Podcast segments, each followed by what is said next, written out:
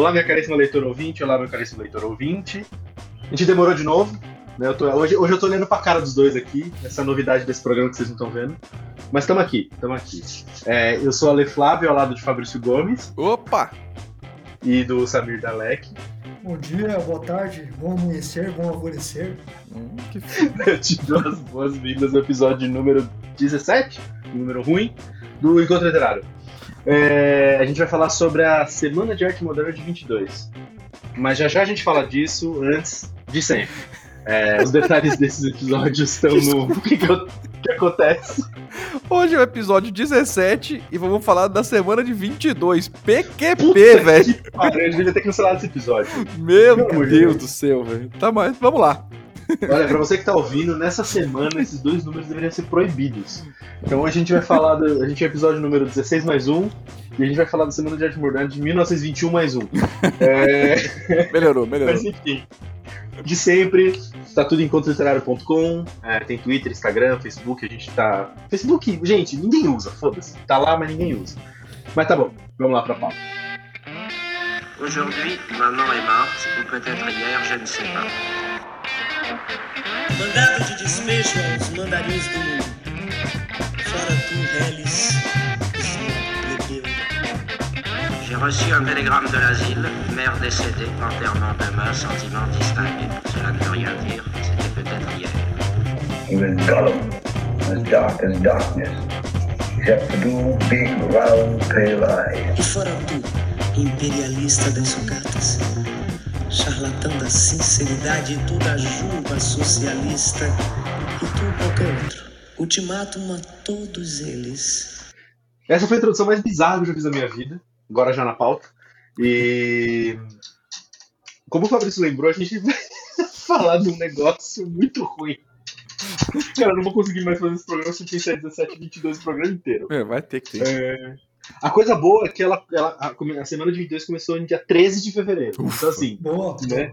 Já é uma lei. é a semana dos 100 anos da independência do Brasil, cara. Não vamos 100 anos da independência do Brasil. Isso aí, tá bom, vai. Vai que beleza. É, mas vamos lá. Aquele contexto gostoso, né? Que esse ano a, a semana de 22 completou 100 anos, né? Lá no. 100 anos não, 200 anos.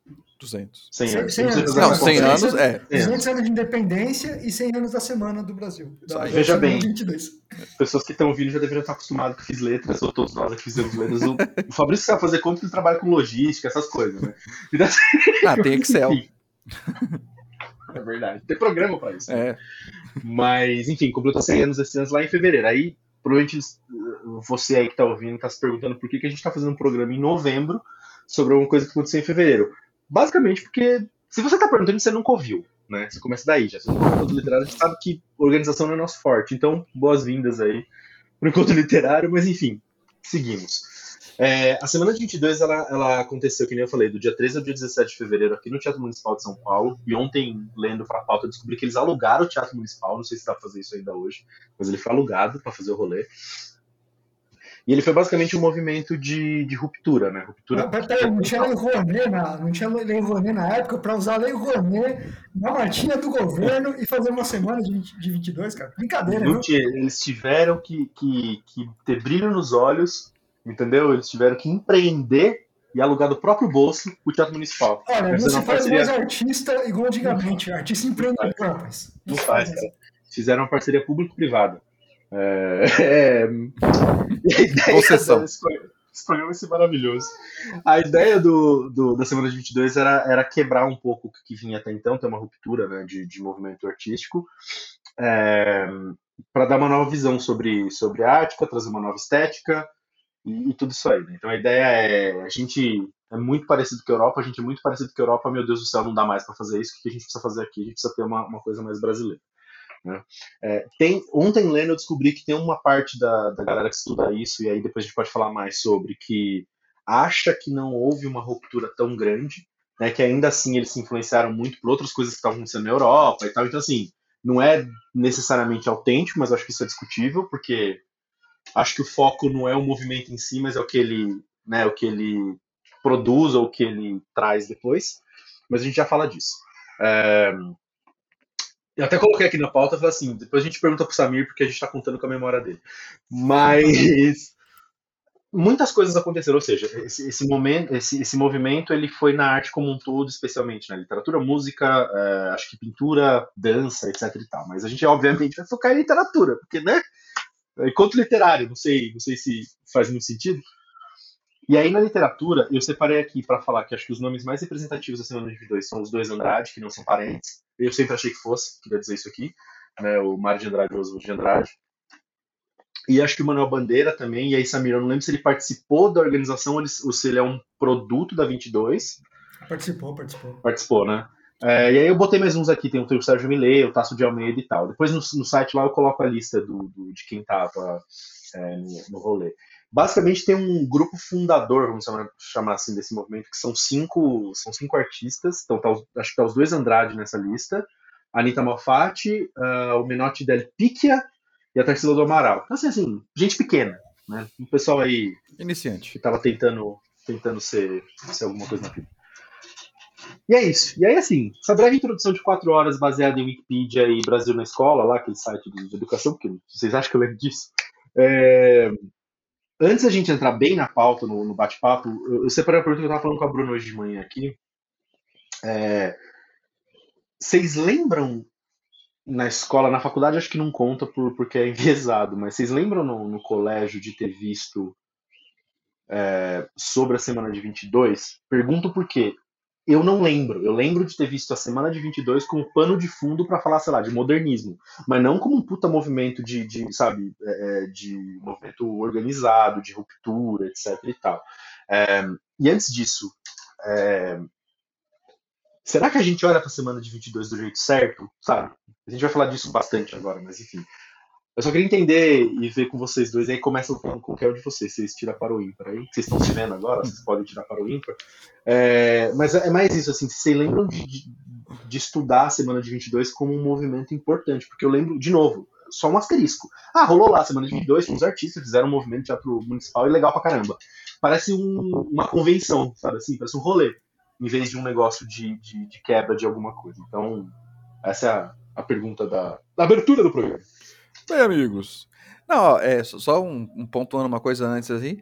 É, sim, ainda é possível alugar o teatro municipal, né? Ainda tá, ainda é possível. Não é barato não, viu? É bem caro. Não sei se aquela época já tinha toda esse, essa pompa, né, que tem hoje, mas creio que deveria ser algo nesse sentido. Mas é bem carinho. Então, caso a gente queira fazer o próximo episódio gravando no Teatro Municipal, é só desembolsar algum, alguns milhares de reais aí que a gente consegue lá. Seria muito louco. Seria muito louco. Eu, eu queria terno, gravata, queria estar. Tá Nossa, você tem que ir de, de fraque, né, meu? Você é doido. Fraque. A gente ia ter que convidar o Mário de Andrade para gravar com a gente. Faz uma mesa branca lá, chama uns caras, enfim. É, sobre a pergunta mote aí do, do episódio hoje, é, cara, de fato eu lembro muito pouco assim de estudar a respeito da semana de 22 na escola. Eu lembro de assim, foi falado, ok, né, mas não nenhum aprofundamento. Na faculdade, né, letras, ok, é meio que obrigatório também falar ali do modernismo e tal, né, então a gente acabava falando. Mas na escola, para ser bem sincero, eu lembro muito de uma professora de educação artística que eu tive.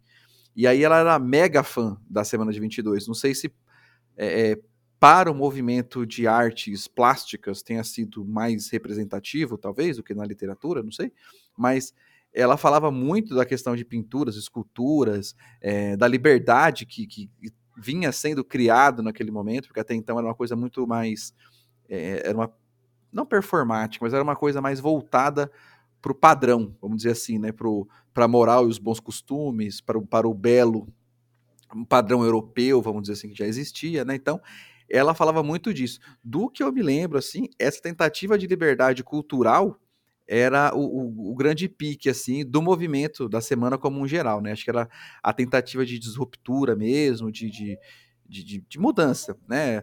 É, havia já os padrões estabelecidos aí e vamos combinar que até hoje não só o Brasil, mas boa parte do mundo subdesenvolvido copia, né, a Europa e outros países mais desenvolvidos em tudo. Então, por que não seria assim também na arte, né?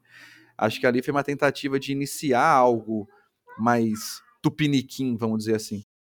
É, o, que eu, o que eu lembro é, assim, da, da produção em si, do ensino médio, eu lembro muito. É, eu cheguei a fazer. Eu lembro que eu fiz cursinho, e aí eu lembro muito do Oswald de Andrade. E aí eu, e para mim o porque eu lembro um professor meu, não, não lembro se era na, na escola ou do cursinho, comentou que o Oswald ele era um cara bem é, meio porra louca assim, né, do tipo de ter um, um puta um puta carro, né? E ele saía dirigindo, tipo Rolls Royce, assim, saía dirigindo em São Paulo, chegou a mostrar bunda, sabe? Tipo assim, é, fumava charuto. Então, assim, eu sempre, eu sempre meio que ouvi esse, esse papo do, do, do Oswald ser aquele cara porra louca, aquele cara fanfarrão, e ele ser um dos organizadores, né? E o cara era, era ricaço, né? E eu lembro que tinha até um poema dele que eu falo assim, cara, o cara tem uma hora de fazer uns poemas assim, né? Tipo, tem um poema dele que o nome do poema é Amor, né? E eu vou declamar aqui, pomposamente, né? Amor, humor, Pronto, esse é o poema, esse é o poema né? Aí, eu amo arte moderna, vamos lá. Esse é o poema. Aí eu falo, assim, cara, esse cara tá fanfarrão, né? Então, tipo assim, na minha cabeça, entrou como, tipo, um fanfarrão e tal, mas ao mesmo tempo, é, é, eu lembro que tinha aquela questão do, do não sei se vocês lembram, né? Que tinha aquela questão do Monteiro Lobato, ele sempre envolvido em polêmicas, né? Com a Anitta Malfatti, né? Que ele tinha feito a, a, a toda uma, uma discussão referente ao quadro da Anitta Malfatti. Aí eu lembro que naquela época do ensino médio, pelo fato da gente ver sítio do pica-pau amarelo e tal, e eu acho que na época também eu, eu lembro que o Monteiro tinha uma questão com o petróleo, e eu lembro que por conta da gente estudar geografia no ensino médio, também via aquela questão do petróleo. Aí eu pensava assim, pô, né, tem uma. Esse Monteiro Lobato aqui ele era um cara tinha alguma visão e tal, né? E aí, ele, e aí eu via que o Monteiro Lobato estava por trás. Eu acho que me marcou muito isso, né? Que era um movimento meio que partiu de uma crítica do Monteiro Lobato, né? Porque, mas eu lembro, eu lembro disso, né? Hoje, né? E eu acho que o, o Oswald na minha cabeça ficou muito como esse fanfarrão durante até muito tempo, né? Como, como mais um agitador cultural do que como um cara que veio acrescentar alguma coisa na, na cultura, né? Mas hoje, hoje, enfim, depois de um tempo, acho que depois de muito tempo, né? que eu fui tirar um pouco dessa vertente meio negativa do, do Oswald e meio que entender também a crítica do, do Monteiro à Anitta Malfatti, né? Porque, tipo, naquela época me soava uma crítica... É, não sei se eu posso dizer uma, uma, uma, uma, crítica meio que... Ah, é um cara que não tem nada o que fazer, sabe? Tipo assim, é um cara que não tem... Ele tá vendo a menina pintar, né? A Anitta Malfatti, ela tava pintando baseado em alguns movimentos, né? Lá, lá de fora da Europa, ela ficou muito tempo lá na Europa, né? eu pensava assim, ah, esse cara não tem mais o que fazer, né? Esse cara tá, tipo assim, discutindo só porque a menina tá trazendo algum, alguns elementos é, de fora para a arte dela, né?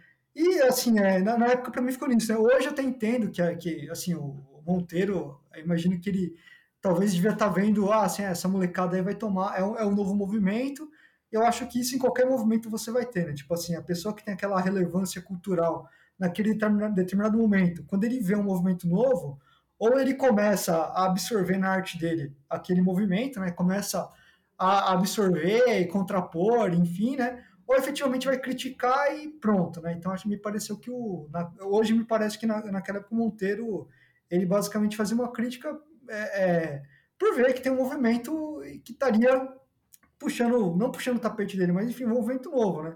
Enfim, com isso não quero dizer que o Monteiro Lobato também é, é um lixo, tudo que o cara produziu, né? Agora, se me falar de cabeça alguma coisa boa que ele produziu, alguma coisa boa que ele produziu aqui seja válida até hoje, não, não, vou, não vou lembrar, né? mas, mas Olha, olha, se você quiser, eu posso ser essa pessoa que fala mal, mas o, esse lance da Anitta Malfatti, é, eu, eu, eu achei ontem que que até na semana de 22 ela, ela, ela quase não foi, porque um pouco antes ele escreveu um artigo no jornal chamando ela de esquizofrênica, de louca, que ela era. Que, é, tipo, ela era, era, paranoia, eu acho que o título do artigo era tipo assim, para, era meio que assim, ó, essa mina é. Essa, essa, essa, mulher, né? Essa, essa mulher é meio paranoica, tá? Era, era um negócio assim, né?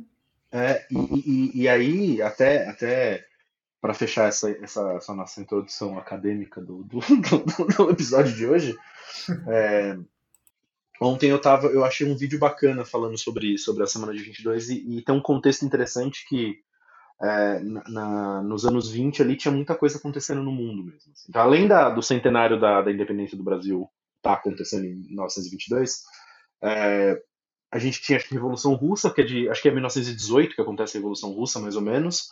É, você tem a Primeira Guerra Mundial acontecendo, então tem, tem então um movimento, tanto que alguns acadêmicos olham para a Semana de 22 como uma espécie de movimento revolucionário também por conta disso, que é essa ideia de tentar dar uma chacoalhada no, no, no, no que é arte. Agora lembrei da Ed, do que é literatura. É, do, do que é arte tal no Brasil e tudo mais. Então, esse, essa coisa de influência de tipo, muita coisa acontecendo na Europa, de dando uma balanceada. É, tinha um lance de de estarem começando a discutir no Brasil se foi descobrimento ou invasão, né? Que é uma discussão que a gente até, até hoje descobriu porra nenhuma, os caras invadiram aqui. Então, é, foi nessa época que começou, acho que de alguma maneira, discutirem essa coisa de, de, de vamos chamar as coisas pelos nomes que ela, pelo nome que elas têm mesmo. É, e, o lance de, de cara, o que, que a gente está fazendo de arte aqui, né? Para quem que a gente está fazendo arte aqui? É, é, óbvio que é interessante relembrar para quem está ouvindo que, assim, a arte nesse período, principalmente, ela era ditada pela burguesia, né? Essa galera toda, os, os Andrade, a Malfatti, Vila Lobos, esses porra, tudo era tudo rico, essencialmente, né? Tudo era, era o que era a, a, a burguesia do, do, da época. Então, tipo, é, acho que isso é importante botar em perspectiva, e não sei se a gente vai falar disso depois, mas é, tem outra, muitas outras coisas acontecendo no Brasil, né? Já existia muitas outras coisas brasileiras. A gente já provavelmente já tinha samba, a gente tinha choro, talvez, em São Paulo. Então são coisas muito brasileiras, mas assim, que também saem dessa. dessa. Eu não vou chamar de elite nem fodendo. Dessa burguesia que define o que, é arte e o que, não é, e aí o que você consome não. Mas é interessante essa coisa de começar a quebrar com o lance da, da europeização do, da arte brasileira. Porque eu lembro quando a gente, na faculdade, quando, por exemplo, quando eu fiz aquela, o seminário de romantismo, que era do meu grupo lá, o grupo do Alois. Lembra do Alois, que falou que se não fosse ele, aquele trabalho nunca teria sido bom. O romantismo brasileiro não tem nada de diferente do romantismo europeu. Eu tava falando disso hoje de manhã com a Bru aqui. Tipo, ele só tem outro idioma, mas o modelo é igual, o formato é igual, aquela coisa toda. E assim vale para as outras escolas. Eu acho que os caras vieram com essa ideia de quebrar um pouco disso e tentar trazer alguma coisa mais autêntica. E a última coisa que eu ia falar, e aí eu não sei se, se alguém vai falar disso, mas eu até precisei pesquisar aqui porque eu não lembrava direito, mas que o grande. tinha um grande foco, além disso tudo que eu falei, mas um principal foco da galera que era, que era bater no parnasianismo, né? Tipo, que é essa coisa do tipo, cara, sério, a gente vai voltar para a literatura clássica, para as coisas clássicas. Qual é o problema de vocês, velho? Né? Tipo, vocês são ridículos. Aí, no, no, no, texto que eu li ontem, não sei se você me lembra disso, que o Manuel Bandeira que escreve um poema descendo o cacete no parnasianismo, né? Então, tipo. É... Os sapos, né? É, é isso. Então, eu acho que ele, como movimento, ele é super. Agora que a gente estuda desse jeito, você vê que ele é, ele é um marco mesmo. Tanto que depois disso, não tem mais essa quebra de escolas, é pós-modernismo. Tudo bem, tem quem discuta que a gente está vivendo um ultramodernismo, um neomodernismo, sei lá. A gente, isso a gente pode falar em outro dia. Mas a gente tem. A gente vem de uma tradição de bem europeia de escolas até o modernismo onde vira, beleza. Aqui daqui para frente é pós-modernismo. Tanto faz o que vai acontecer aqui. Se você escreve de cabeça para baixo, se escreve amor humor, se você escreve aquele poema concreto esquisito, tanto faz. Mas é, é, é, a gente para um pouco, acho que de, de copiar. É, você até pode criar tipo, submovimentos, vamos dizer assim, né? Uhum. Ah, não, agora eu vou fazer um movimento. É pós-modernista, obviamente, né? né? Qualquer coisa que vem depois do modernismo é pós-modernista, né? Eu costumo brigar com o pessoal, vai citar alguém e falar, não, como já diria aquele grande filósofo pós-socrático Mr. Catra, né? Tipo, beleza, o cara veio depois, né? Só, é, só para assim, o que acho que a gente pode falar é que teve alguns movimentos, você pegar o concretismo dos irmãos Campos, teve a poesia concreta, que tem aquele lixo, luxo, então teve toda uma, uma fase de poesia concreta. Mesmo o modernismo, a gente pode citar que teve uma segunda, um segundo movimento do modernismo, que era aquela parte mais regionalista, que aí você vai pegar o Guimarães Rosa, você vai pegar Graciliano Ramos, Verdade. porque se, se, tinha uma primeira fase do modernismo que era pautada no Brasil, tipo assim, ó, vamos quebrar a forma e esse é o Brasil. Que essa é a primeira fase mesmo do, desses modernistas de 22, né? A gente pode falar que depois vem uma segunda fase que foi uma fase regionalista, né? Que aí vai pegar o Drummond, vai pegar tipo uma galera mais interessada no regionalismo, né?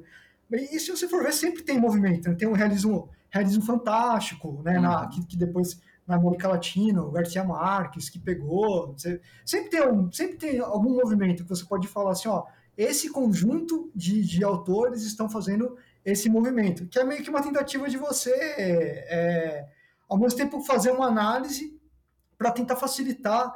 É assim, é que você colocar como movimento de, um, de algum modo, tem uma coisa boa e uma coisa ruim. Uma coisa boa é que você está fazendo uma análise, você está vendo que aquele, aquelas pessoas têm em comum, né? Mas ao mesmo tempo é ruim por você colocar num saco de iguais, assim, né? E nunca é, né? Então, tipo assim, mas assim, que, que teve alguns movimentos após o modernismo, teve, mas assim, não teve nenhum movimento hegemônico para você falar assim, ó, é, agora acabou o modernismo, né? Imagino que não vai ter mesmo, né? Porque a, até a, a, maneira, a gente talvez pode entrar em como a maneira a obra de arte é produzida, porque a produção de obra de arte é feito pela burguesia, né? É, se você pegar em 22, era feito pela burguesia. A gente estava comentando, Zóio de Andrade era o cara que tinha Rolls Royce, era aquele cara que pegava o Rolls Royce dele, andava na, andava na Avenida Paulista com a bunda de fora fumando charuto, e, tipo, era, era isso. A Anita Mafotti era uma pessoa que foi na Europa para pintar o quadro, não era uma pessoa que estava aqui. Né? Então, assim, a obra de arte ela era produzida por uma burguesia daquele tempo.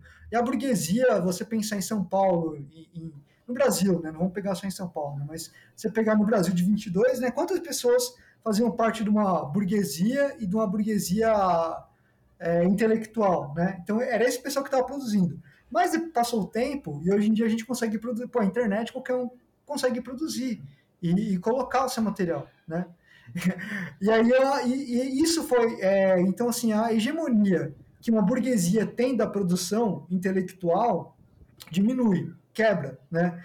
Mas isso não quer dizer, é, mas assim, são duas coisas. Né? Isso não quer dizer que não existe uma hegemonia de uma intelectualidade que talvez hoje esteja na, na, na, no campo acadêmico. Né? Se você for falar, tipo assim, ah, tal autor é apreciado, né? Aquele autor vai ser apreciado porque existe ali alguns leitores que a gente pode falar que são os intelectuais, né? Que está falando daquele autor, né?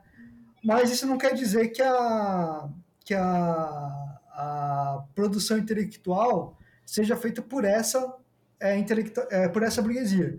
Então, assim, né, não sei se eu estou conseguindo desenhar o que eu estou querendo dizer. É basicamente assim, apesar, apesar de ter muita gente que produz, diferente da, daquele período, aquele período era pouca gente que produzia mesmo. Né? Hoje em dia, muita gente produz muita coisa. Né? Apesar disso, a gente ainda tem um esquema de uma pequena elite intelectual que dá a chancela para o que é bom, o que é ruim. Aí você vai pegar os, os prêmios de Abuti, é, vai pegar a Flip. Então existe ainda, é, para a gente não querer, porque eu não estou querendo falar que a arte está democratizada, acho que está longe disso, e eu acho que a gente cada vez mais tem que democratizar a arte. Mas hoje a produção artística, ela é, se democratizou muito mais e acho que talvez por isso a gente não vai ter mais um movimento hegemônico. Acho que vai ser impossível você hoje falar que teve um movimento hegemônico que enterrou a, a, a, o pós-modernismo e não vai ter mais, né? O que você vai ter vai ter assim, ah, aqueles autores lá, aqueles autores do realismo fantástico, ah, aqueles autores de um surrealismo pós-modernista, sabe? Então acho que vai, esses movimentos vão existir, mas assim você ter um movimento hegemônico igual ao modernismo não vai ter, né? Ah, eu acho que é bem nesse sentido aí, Samir, por não vai seguir. Acho que a gente não vai conseguir ter hegemonia de mais nada, para ser bem sincero. A gente vive, acho que, em mundos muito. É, em mundos não, em, um mundo, um planeta muito subdividido. Então você vai ter aí pessoas, talvez, na própria arte, seja ela literária, cinematográfica, é, de pinto, artes plásticas, o que for, muito voltado para nichos. Então você vai ter pessoas que às vezes se, des se descolam do seu nicho inicial de arte para poder buscar uma arte diferente em algum outro ponto, mas ele acaba fazendo sucesso mesmo de repente dentro do seu próprio nicho. Então, às vezes, ele pode trazer algum movimento externo para dentro do seu nicho, mas não vai conseguir gerar um movimento hegemônico porque não existe hegemonia mais em nada. Então, assim, uma vez que você tem uma, uma arte ainda elitizada. Tem gente fazendo arte em todo lugar? Tem. Você tem lá, sei lá, os gêmeos, né? O Cobra fazendo o do grafite, que era uma arte estritamente urbana e, e periférica, ganhou o mundo. Legal, o pessoal olha, bacana, tal, tal, tal. Mas ainda você não vai ter é, um movimento de grafite mundial tomando conta. Não, não vai rolar. Né? Então, pensando em literário, você pode escrever um livro aqui na, no, no, seu quarto hoje sobre um negócio que você acha muito legal, outra pessoa pode fazer em outro lugar, vai conseguir de repente juntar, se conectar de alguma, conectar de alguma forma, mas é o que você falou, não vai chegar num ponto porque a, a arte ela não está ainda é, totalmente aí é, desvencilhada dessa parte da burguesia mesmo, que é quem vai dominar, né?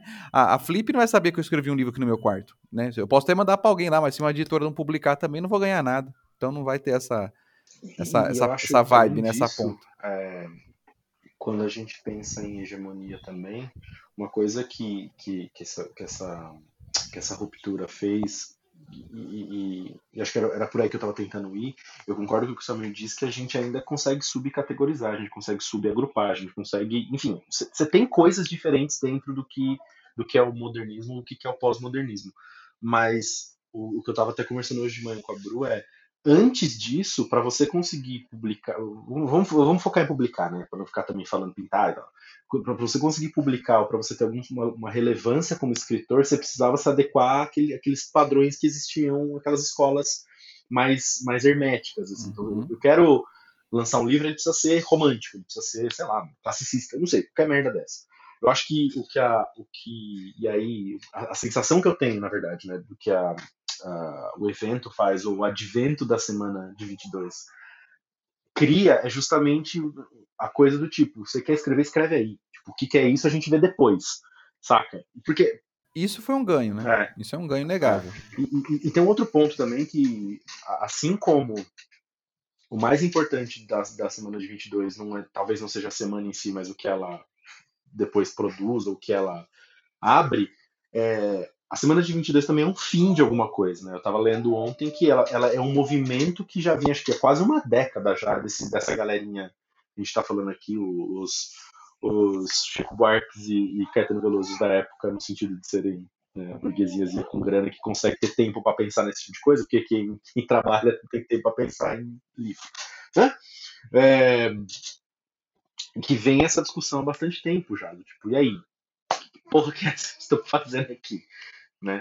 É, então eu acho que ainda que a gente agrupe escolas aí mais de um ponto de vista teórico, até para estudo e tudo mais, passa a ser uma coisa mais livre. Você quer fazer concretismo, você quer fazer lixo luxo, você faz. Você quer fazer é, é, é macunaíma, você faz, sabe assim?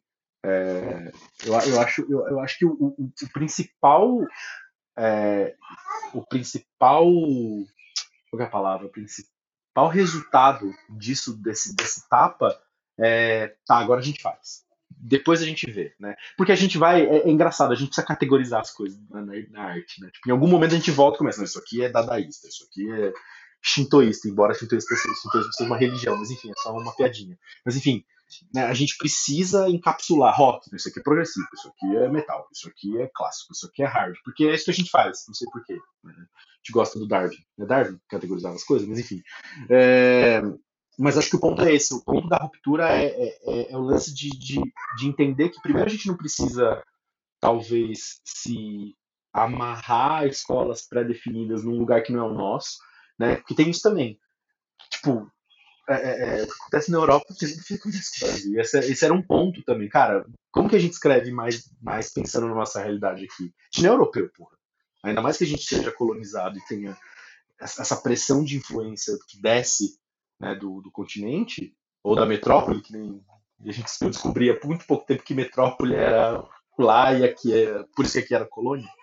É, a gente é outra coisa, tá ligado? Não dá para falar de não dá para falar de, de, de, romantismo da mesma maneira que um cara na Rússia fala de romantismo, sabe assim? É, é outra realidade, é outra relação com as coisas e tal. Eu não sei. Isso é, isso é muito maluco minha, na minha cabeça, como a gente, a gente demorou até para aquela identidade. Se pensar que isso faz 100 anos, é, faz, faz pouco tempo, muito pouco tempo. E ainda não está consolidado, eu acho. A gente, nem vocês falaram. A gente tem produção de conteúdo e produção de arte para tudo que é canto, mas ainda assim, o que passa da, da superfície é, é, é, quem consegue pagar um pouco mais, quem consegue pagar a divulgação, quem consegue ter uma espécie de, de de grana para comprar, para alugar o teatro municipal. Sabe assim? É, é, um pouco nesse sentido. Eu só queria me, me corrigir, que acho que eu agora falei uma besteira tremenda, assim. Como, ah, não acredito. É, eu, tava, eu tava pensando referente a. Cara, acho que a gente tem que fazer uma análise. É, a gente comentou sobre, sobre Marx no último. No, o, o, no último podcast, né, cara? E acho que a gente tem que sempre fazer uma análise materialista histórica, né? Tipo assim, você tem que pegar o que está acontecendo na realidade para poder é, fazer a, a, a, a, o que está acontecendo na realidade naquele momento histórico para poder fazer essa análise, né? E aí eu já acho que eu me precipitei falando que é, não haveria nenhum movimento que, quebra, que teria essa hegemonia que poderia acabar com o, o, o pós-modernismo, vamos supor, mas eu me precipitei, porque é, eu, acho, eu acho que sim, é, a, porque agora refletindo sobre essa arte sobre o modernismo, né? o modernismo é um movimento, é, é, ele é um movimento essencialmente burguês, porque assim, o, a, em meio de produção burguês, ele exige você quebrar rupturas, porque basicamente ele exige você ativar o consumo. Olha, eu quebrei essa ruptura, esse modelo de, de, de geladeira, vamos supor, eu quebrei, fiz um modelo novo para vender. Então, assim, é, a grosso modo, né? O modelo de produção burguesa, ele exige esse, essa a ruptura na produção constante. Você constantemente quebrar, é, quebrar o padrão de, de, de, de produção, né? E o, é, tanto que o Marx até falava né, que a classe burguesa era revolucionária por, por excelência, por conta disso. Né? Então, assim, se você for ver, isso reflete na obra de arte modernista por conta disso. Você vai, você vai exigir é, a quebra constante de rupturas. Né? E o modernismo veio com isso. Né? Então, assim, é, nada impede também, é por isso que eu falei que eu falei uma besteira, né? pensando, você pensando é, materialmente mesmo, se o nosso meio de produção modificar, deixar de ser um meio de produção burguês para alguma outra coisa, e aqui não você querer ser uma, uma, uma, uma pitonisa, uma, uma Cassandra, tentando adivinhar o que, vai acontecer no futuro. boa, boa, isso, companheiro, isso. é exatamente isso. É, eu imagino assim, se o nosso meio de produção ele modificar, né, é, isso vai refletir na arte, cara. Não, não, é, porque assim, o homem ele é um ser inserido na história.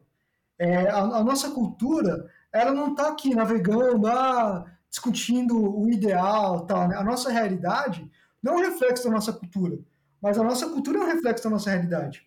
Então, de acordo com como tiver o seu meio de produção, é, você vai fazer arte baseado em como está a sua realidade. Então, assim, eu coloquei que, que não teria mais uma, uma, uma produção hegemônica que poderia contrastar com o pós-modernismo. Mas pode sim. Na verdade, eu acho que se a gente interromper, se algum, se algum, se no futuro a gente modificar o nosso meio de produção e aí modificar basicamente a nossa realidade, pode sim. Né? Não tô, é, é pode sim. Você pode ter uma, uma, uma, um meio artístico que seja hegemônico, né? Mas enfim, pode ser que esse meio hegemônico ele pode advir com, com é, com as pessoas, cada um produzindo o seu nichozinho tal, né? Enfim, eu tô querendo falar o seguinte, né? Não dá para aí assim, a besteira que eu falei, não dá para você prever e falar assim, olha, agora acabou a, a, a, arte hegemônica, não vai existir mais arte hegemônica. Pode sim, pode, é, é, pode sim, porque assim, a realidade ela vai dizer, né? Não dá para a minha ideologia prever o que vai é, falar como vai ser a realidade. É a realidade que vai falar. Né? Eu acho que eu acho que o Fabrício tem coisa para falar porque tá na pauta, mas eu acho que a gente chegou muito perto disso, parar pra pensar nesses últimos quatro anos, que rolou uma espécie de amassamento da, da arte para tentar homogeneizar e, e criar um, um, uma coisa controlada, né? E que fosse é, é, específica para representar esses valores dessa loucura que a gente teve por, por, por quatro anos. Óbvio que acho que a gente, a gente vive numa, numa sociedade hoje que é, os artistas conseguem furar essas coisas e que no fundo segurou a gente foi a galera que furou a bolha e continuou produzindo arte, produzindo é, resistência de alguma maneira. Mas se a gente olha de um ponto de vista teórico, na minha opinião, sem dúvida nenhuma, o que a gente tentou, que a gente tentou cacete, porque esses caras tentaram fazer o que esses caras vêm tentando fazer mundo afora, é homogeneizar de novo, né? É pasteurizar e criar um negócio menos menos relevante, menos contestador, menos menos revolucionário e, e, e que seja é, controlado. Você vai falar do que eu acho que você tem que falar, né? É, isso é muito perigoso, que volta até naquele outro episódio que a gente falou do, do, do Persepolis, né? Do lance de de que se a gente não vigia, a gente perde as conquistas, né? E acho que isso amarra muito do que o Samir estava falando. É, mas eu, acho incrível como a gente consegue pegar o, todo episódio e ir levando assim, ó, pra um lado de política. Acho muito gostoso. Mas tudo bem. É... Senão alguém, pode, alguém que tá ouvindo vai falar assim, nossa, então o comunismo ele vai proibir Exato. qualquer outro tipo de, de, de, de, pensamento. Né? Não, o que, eu, o que eu tô querendo dizer é o seguinte, se você mudar o meio de produção, é, muitas vezes vai ficar fora de moda você fazer uma coisa autoral. Você vai falar assim, pô, é, isso aqui não é que vai ter uma censura e falando assim, olha, é, você não pode fazer uma coisa que vai, vai causar uma ruptura. Você não pode fazer uma coisa que vai modificar totalmente a, a, a modificar totalmente a arte. Você não pode estar proibido. Não, muita, o que eu estou querendo chegar é que assim, você verificando que o meio de produção né, mudou, a realidade mudou, você vai falar assim, puta, cara, é muito chato eu ficar quebrando, é, é, eu ficar quebrando toda hora é, a, a, a, a, forma da escrita. Isso é uma coisa, é, sabe, vai chegar num ponto que você fala assim, cara, isso é uma coisa tão burguesa, isso é uma coisa tão, sabe, tipo assim, demodé, isso é uma coisa tão, tão antiga. Ah, eu tenho que fazer uma arte autoral e que tem uma ruptura com tudo. Cara, puta, isso é uma coisa tão antiga, tão burguesa, que muita que e não vai ter sabe tipo assim não precisa necessariamente ter uma censura. Você só pode falar assim não a arte que a arte que é, e as pessoas vão se encaminhar vão supor para uma coisa que seja nossa a arte tem que mostrar a, a arte a arte bonita o belo é agora você mostrar é, é, a, a, o carnaval vamos supor a, a, arte tem que ser você mostrar o seu país e as pessoas vão vão, vão seguir essa sequência mas não porque elas estão, tipo, sendo censuradas, né? Mas é porque, tipo assim, ah, puta, é tão demodé você, você fazer uma coisa burguesa, uma coisa pequena, entende? O que eu tô querendo chegar é que, tipo assim, se você é, modifica a sua realidade, o seu meio de produção, né? Você, você vai, vai, todos aqueles valores burgueses vão ser postos para trás, né? Eu estou comentando isso porque senão vai parecer que, sei lá, né, é, esse fantasma do comunismo, né? vai chegar alguém e vai falar assim, nossa, o comunismo vai censurar inclusive a arte, tá, né? Não, não tô, não tô querendo falar isso, tô querendo falar assim, que a realidade, ela se impõe, cara, não tem jeito, cara. Você pode tentar querer tapar o sol, né? Mas pode chegar um momento que você fala assim, cara, esse, esse meio de produção artística, de você produzir individualmente, é, é individualmente é, tendo que ter ruptura, é um negócio tão atrasado, tão burguês, sabe? pode chegar um ponto que fala assim, não, cara, o meu artístico é você deixar na internet, cada um, cada dia, vai, vai colocando uma frase num, num poema, né? Esse pode ser um novo meio artístico, entendeu? É, só comentando assim que esse meio autoral, individual, de quebrar rupturas, é um negócio burguês, tipicamente burguês, né? E a realidade, dependendo da realidade, ela pode alterar a maneira como a gente produz a arte, né? E como a gente pensa a arte, sem necessariamente, sabe, tipo, censurar, tipo assim, ó, oh, não, não pode produzir, né? Muito bem. É, só voltando aqui um pouco para a semana de 22, é, especificamente, especificamente o evento em si, Fabrício, você quer puxar o que você tinha colocado aqui, que eu acho que conecta o que a gente estava falando agora há pouco também. Não, é porque assim, é, é, exatamente isso, né? Acho que assim, essa hegemonia é difícil mesmo, pode acontecer, pode não acontecer, mas como qualquer tentativa de ruptura, inovação e tal, a semana de 22 ela foi muito ridicularizada na época por, por, por jornais, periódicos, enfim. Então, muitos críticos né, rejeitaram. Teve um grande público, é verdade, mas talvez se não fosse essa rejeição pelo tradicionalismo, né, ela teria é, tido um, um, alcance ainda maior. Você, quem já foi no Teatro Municipal de São Paulo sabe o tamanho que aquilo lá é gigante. Né? Então, assim, teve muita gente? Teve muita gente eram épocas diferentes, né? Você conseguiria se locomover tão facilmente para lá, talvez não, mas enfim, poderia ter sido algo ainda maior. Ela é marcante, né? Ah, houve uma resistência muito grande a esse movimento do novo, do livre, especialmente se a gente pensar que a gente está falando de 1922, né? Se hoje, 100 anos depois, é uma treta monstra para você evoluir em alguns questionamentos aí sociais e culturais, imagina aquela época, né? É o que a gente falou. A gente tem aqui hoje uma, uma galera tentando encapsular, enlatar tudo de novo, né? Tem que ser, olha, seguindo os padrões das moral e dos bons costumes, não pode ser feito isso, não pode ser feito aquilo, isso agride a moral da minha família, enfim. Né? Então, assim, enquanto a gente tem um discurso hipócrita gigantesco acontecendo, né, a gente tem essa, essa dificuldade. É, só um ponto que eu acabei pesquisando para a gente poder colocar aqui. O artigo da, que falava da Anitta Malfatti era Paranoia ou Mistificação. Né? E ele foi publicado no estado de São Paulo na época por ninguém menos que Monteiro Lobato. Nossa, no estado, não poupava ninguém, né? O estado de São Paulo nunca fez nada direito, né? O jornal. Nada, nada. Ah, nada. Você procurar tempo. Caceta. Será que eles colocaram uma escolha muito difícil? Anitta Malfatti ou Monteiro Lobato? Né? Acho que foi. É, uma escolha muito difícil. Modernismo ou parnasianismo, né? Sei lá. É, não, e, e, é isso, assim, tipo. E, e é engraçado porque se a gente pensar na galera que saiu ou que se libertou de alguma maneira depois de 22, você tem Drummond, você tem Mano Bandeira, você tem os dois Andrade de novo, você tem Vila Lobos, caceta. Né? Ele, ele é parte do movimento de, de, de, de 22 e tal. Então. É... Pô, mas Legião Urbana em 22, rapaz, tá. Piadinha sem graça, né? Heitor, não dado. Né? E, aliás, aliás, uma pergunta aqui, um parente. Vocês são parentes? Não, né? Acho que é só. Eu acho que teve algum papo de ser tio-avô, uma coisa assim, cara. Não sei, mas tô chutando aqui. Vou pesquisar. Já ouvi alguma coisa. E enquanto eu, eu me divirto pesquisando coisas que não tem nada a ver com o que a gente tá falando aqui, é... Samir, você tá aqui mais na minha frente. O, o, o Fabrício tá um pouquinho mais pro lado. É...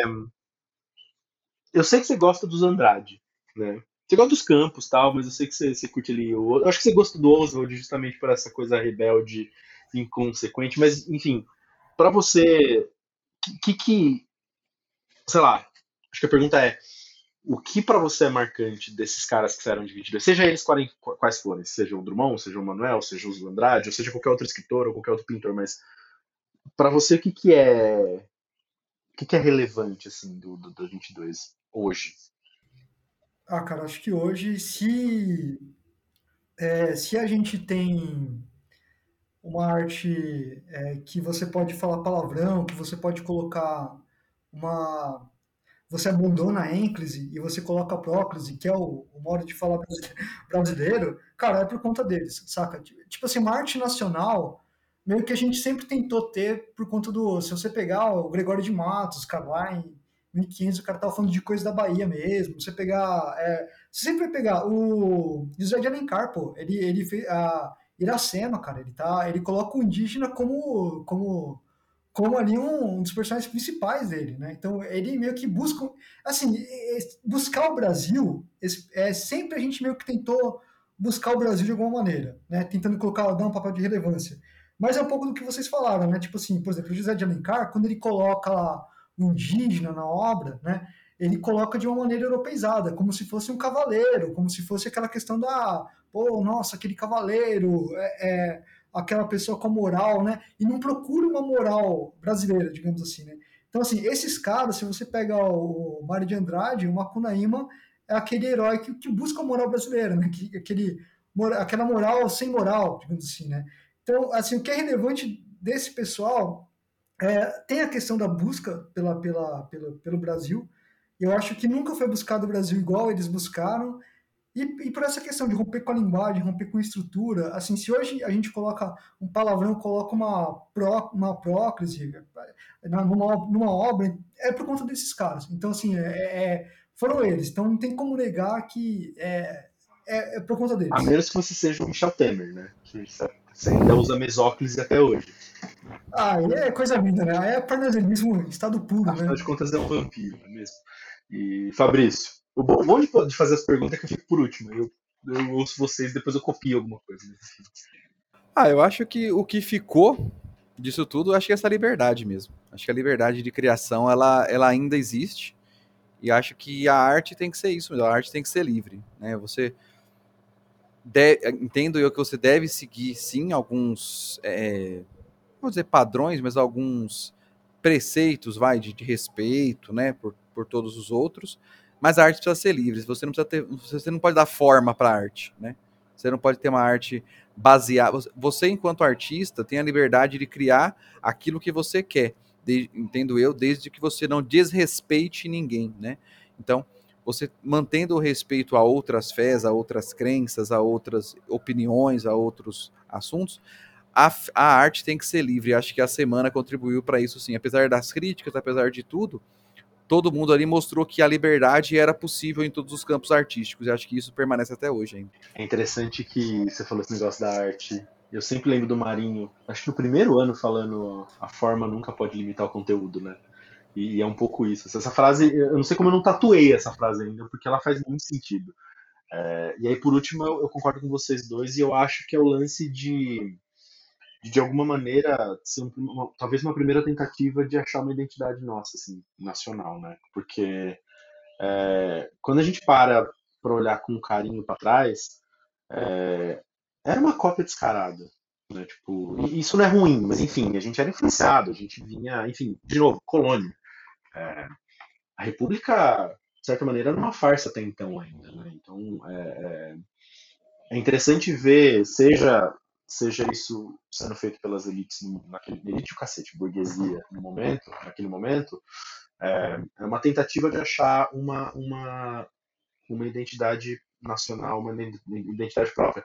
Só que é interessante também pensar que, que eu falei no começo, isso já existia, acho que, nas camadas populares da população. Né? E acho que é uma discussão que a gente pode ter outro dia. Mas, é, é, já que o modelo é que, se isso não acontece no nível burguês, a gente não sabe, é interessante ver esses caras, essas pessoas burguesas tentando trazer um pouco essa discussão. Porque que nem você vai você ia em roda de samba, você tinha capoeira, você tinha, já tinha religião africana aqui, de matriz africana no Brasil. Você tinha samba, você tinha. Essas coisas são culturais, super brasileiras de alguma maneira. Ainda que, de novo, de origem africana, de origem é, até europeia também, mas enfim, que a gente jogou cachaça em cima e transformou em alguma coisa nossa. Mas já existia, isso está lá. Essa, essa, essa, a cultura popular existe, mas numa sociedade onde foda-se a cultura popular, a gente tem que olhar para o que a, o que a burguesia está produzindo. É interessante ver essas pessoas tentando trazer para a pintura, que é essa arte nariz empinado, alguma coisa que não é uma pintura europeia, né? não é um realismo besta, é o Abapuru sabe assim? Aliás, chama Bapuru a pintura, saca? Então, é, é, é, o que você falou da Iracema, é o Macunaíma, que é um livro maluco, mas que é mais brasileiro impossível, né? É, eu, acho, eu acho doido, doido demais. Ó, e de, faça a provocação. Se temos funk hoje, é por conta dos modernistas e eles aprovariam o funk. É, eles, eles aprovariam o funk. Isso aqui eu tô lembrando só do. do que, acho que é isso, cara. Acho que talvez se for para resumir, cara, para mim, é o poema do Oswald de Andrade, pronominais, porque é o que o Xande estava falando, né, de buscar o samba, buscar. É, e assim, eles buscavam conscientemente a fala do povo. Não era uma, não era uma escolha tipo assim, ah, eu vou escolher aqui por conta disso. Não, eles buscavam conscientemente. Pô, esse, esse poema do Oswald é pronominais, né? Fala, dê-me um cigarro, diz a gramática, do professor e do aluno, e do mulato sabido. Mas o bom negro e o bom branco da nação brasileira dizem todos os dias: deixa disso, camarada, me dá um cigarro. Cara, é isso, cara. É tipo assim, pô, dane-se a, a, a ênclise, dane-se. É, é, a, a gente usa a, a, a, gente usa a próclise, cara. Né? Então é, é isso, cara. Então por isso que é essa questão do, do funk, eles apoiariam, cara. Eles buscariam, assim, conscientemente o que o povo tá falando. E esse, esse foi o movimento. Né? Isso aí. Tem mais alguma coisa que vocês acham importante falar? Acho que a gente cobriu bem. É, a gente falou mal do Monteiro Lobato, que virou meu meu, minha, minha, uma coisa preferida por mim há bastante tempo já. É, aliás, a gente precisa em algum momento falar sobre Monteiro Lobato, cara. Acho que é interessante. É... Procurar alguma coisa boa nele, né? É, deve ter, cara. Deve ter. Ah, tem, pô, tem. tem Emília. É... Não, não falamos mal do Manuel Carlos, cara. A gente precisa buscar alguma relação do Manuel Carlos com o Monteiro Lobato. Com o modernismo pra falar mal. É... O que, que eu tô vendo? Se eu esqueci alguma coisa aqui, eu tenho umas anotações. Não, eu acho que é isso. Por último. só as indicações mesmo. Vamos para as indicações, sim. É, eu só ia comentar alguma outra coisa da semana de 22, que é. A gente tentou fazer.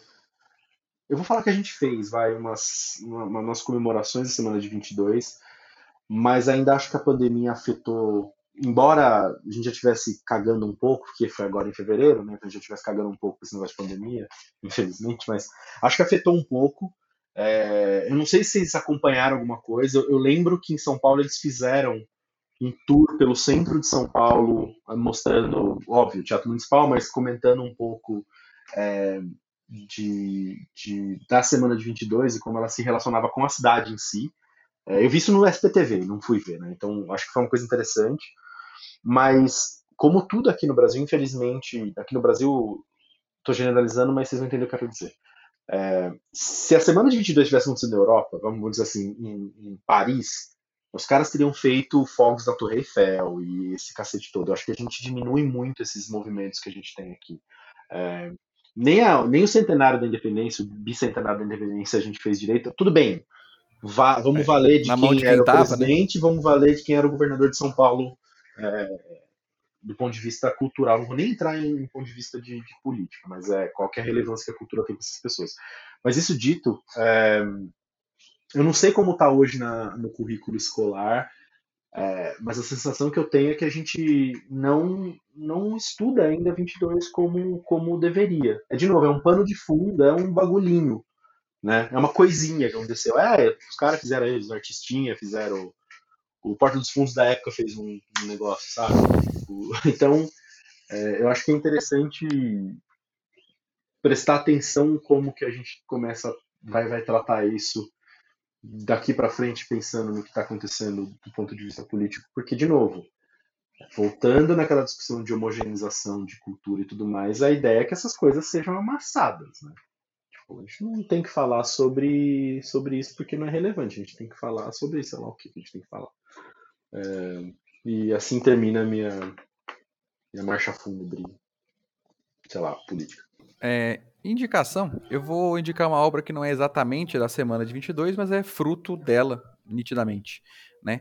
É, Macunaíma, né, foi lançado só em 28, mas segundo o próprio autor, né, Mário de Andrade, este livro, afinal, não passa de uma antologia do folclore brasileiro.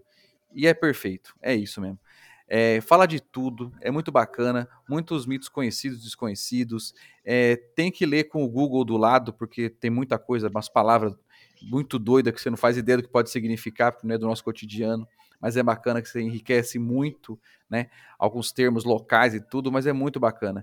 É, é dá para conhecer muito do Brasil e as particularidades do Brasil por ele. E mesmo sendo de 1928, o Makunaíma é um personagem muito atual, velho. Incrivelmente. muito bom. Cara, eu vou colocar o é, Libertinagem, não é também de 22, mas é, é de 1930 e é do, do Manuel Bandeiras. Você colocou a Libertinagem, não? eu tinha separado aqui, mas eu separei ah, dois. Então... Separei dois, separei dois. Ah, então... é, é, é, sempre um risco. Senão, cara, então eu vou falar então de outro. Aí você fala que Libertinagem, puta, cara. É, eu acho, a gente comentou aqui do, do do nosso glorioso Oswaldo de Andrade, que sempre foi tido como um fanfarrão, né? É, é, um, é um cara que ele sempre tinha uma discussão se até que ponto até que ponto ele era acadêmico, não era, é, até que ponto ele estava falando sério ou não estava, né?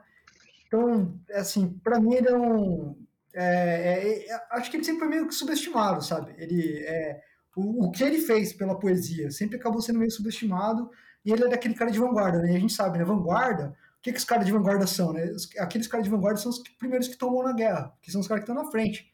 Então, basicamente, aqueles caras que estão abrindo caminho, às vezes é, o batalhão passa e aqueles caras de vanguarda já tombaram. E eu acho que isso, é, é o Oswald fez exatamente isso, cara. Ele foi aquele cara de vanguarda, e hoje em dia dificilmente a gente fala da qualidade literária mesmo dele, porque ele, ele foi aquele cara tão revolucionário, tão revolucionário que acabou meio que tombando, né? Mas é, falo do Memórias Sentimentais de João Miramar, do, do Oswald, é o livro de 24, e puta, cara, é um livro muito bem escrito. O, o Oswald, além dele ser um baita agitador, cara, ele era um baita escritor, sabe? Ele não, é, ele é um cara. É, ah, o cara agitador, aquele cara provocativo, e na hora de mostrar no papel e colocar as ideias, o cara, tipo, não fazia nada. Não, ele é colocado. Então, Memórias Sentimentais de João Miramar, putz, cara, puta livro. Quem puder ler, leia. Eu ia falar do Libertinagem, porque eu concordo com o Samir, que é, cara, para mim é engraçado. O meu poema preferido do Manuel Bandeira é o poema mais, mais, mais, é, é, eu vou chamar de, de mainstream do Manuel Bandeira, que é o Pneumotórax, sabe assim? Pra mim é maravilhoso, saca? É, é muito doido. Mas aí, eu ia falar do Cinza das Horas, é, também do Manuel Bandeira, mas para não ficar com duas indicações do Manuel Bandeira, eu cacei uma outra que eu ia até tentar pegar na minha estante ali, mas eu não estou vendo ele daqui. Tem um livro do Drummond, que o Drummond é produto de 22, vamos chamar assim, vai, é, que chamou Sorvete e Outras Histórias. e eu li esse livro no colégio, eu tava na ETIT, sei lá, talvez no. Mentira, eu li isso no SESI, eu ter lido na sétima e oitava série. É, e, e, esse livro, de alguma maneira, contribui um pouco para minha vontade de, de, de seguir gostar de, de, de, letras assim, porque é, o resumo eu lembro, até cacei aqui para ver se eu achava de novo, de alguém dizendo que é como se fosse um livro de memórias escrito por uma pessoa de 20 anos de idade. Só como é que você escreve um livro de memórias com 20 anos? Mas enfim. E é Drummond. É, o nível de escrita do Drummond é uma coisa absurda. Assim. Então, é, ele, é, ele é muito pequenininho. Eu não vou nem dar spoiler. Então, se puder ler, lê, porque ele, ele, ele tem. Eu acho que são. Ah, cara, peraí. Eles são. Calma aí. Achei. 15 contos. São 15 contos do Drummond. Então, é, esse negócio dos 20 anos que eu falei é o sorvete, é o conto sorvete, é como, como, como uma, uma, uma espécie de memória. Mas é, o sorvete das histórias é uma coisa muito gostosa de ler. É, é muito gostoso de ler. Então, assim, é, é, da hora. Eu vou resumir como é da hora. Dumont é da hora. Dumont é da hora. A gente, eu, eu, eu, não sei, a gente precisa falar disso depois, até offline aqui, mas é, a gente fala muito pouco de Drummond. Eu, a gente, de, de uma maneira geral, não a gente, nós três aqui, mas um reflexo nós três também. Mas Drummond virou uma coisa meio dada já, sabe? A gente esquece do tamanho, eu acho. A gente esquece da, da representatividade também. Então, total, total. Mas é isso. Então fica o meu fica sendo o sorvete e outras histórias. Que a gente considera carioca, né? É... Muito bem, muito bem. O que mais? Temos mais alguma coisa? Samir, você tem que fazer almoço? certo? Com certeza. Fabrício Com tem que cuidar das crianças e ver sua casa.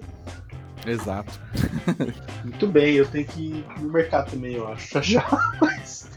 É... Muito bem, mais um episódio, gente. Olha só, fizemos mais um episódio. Indo pros anais da literatura, agora são meio-dia e sete de um sábado. Meio-dia e sete Sábado. Gente, a gente gravou isso aqui de manhã, vocês não têm ideia de como isso é importante pra gente. Tá é, queria agradecer quem, quem chegou aqui até o final. Nessa semana bonita que começou domingo passado, com 50,1% de votos.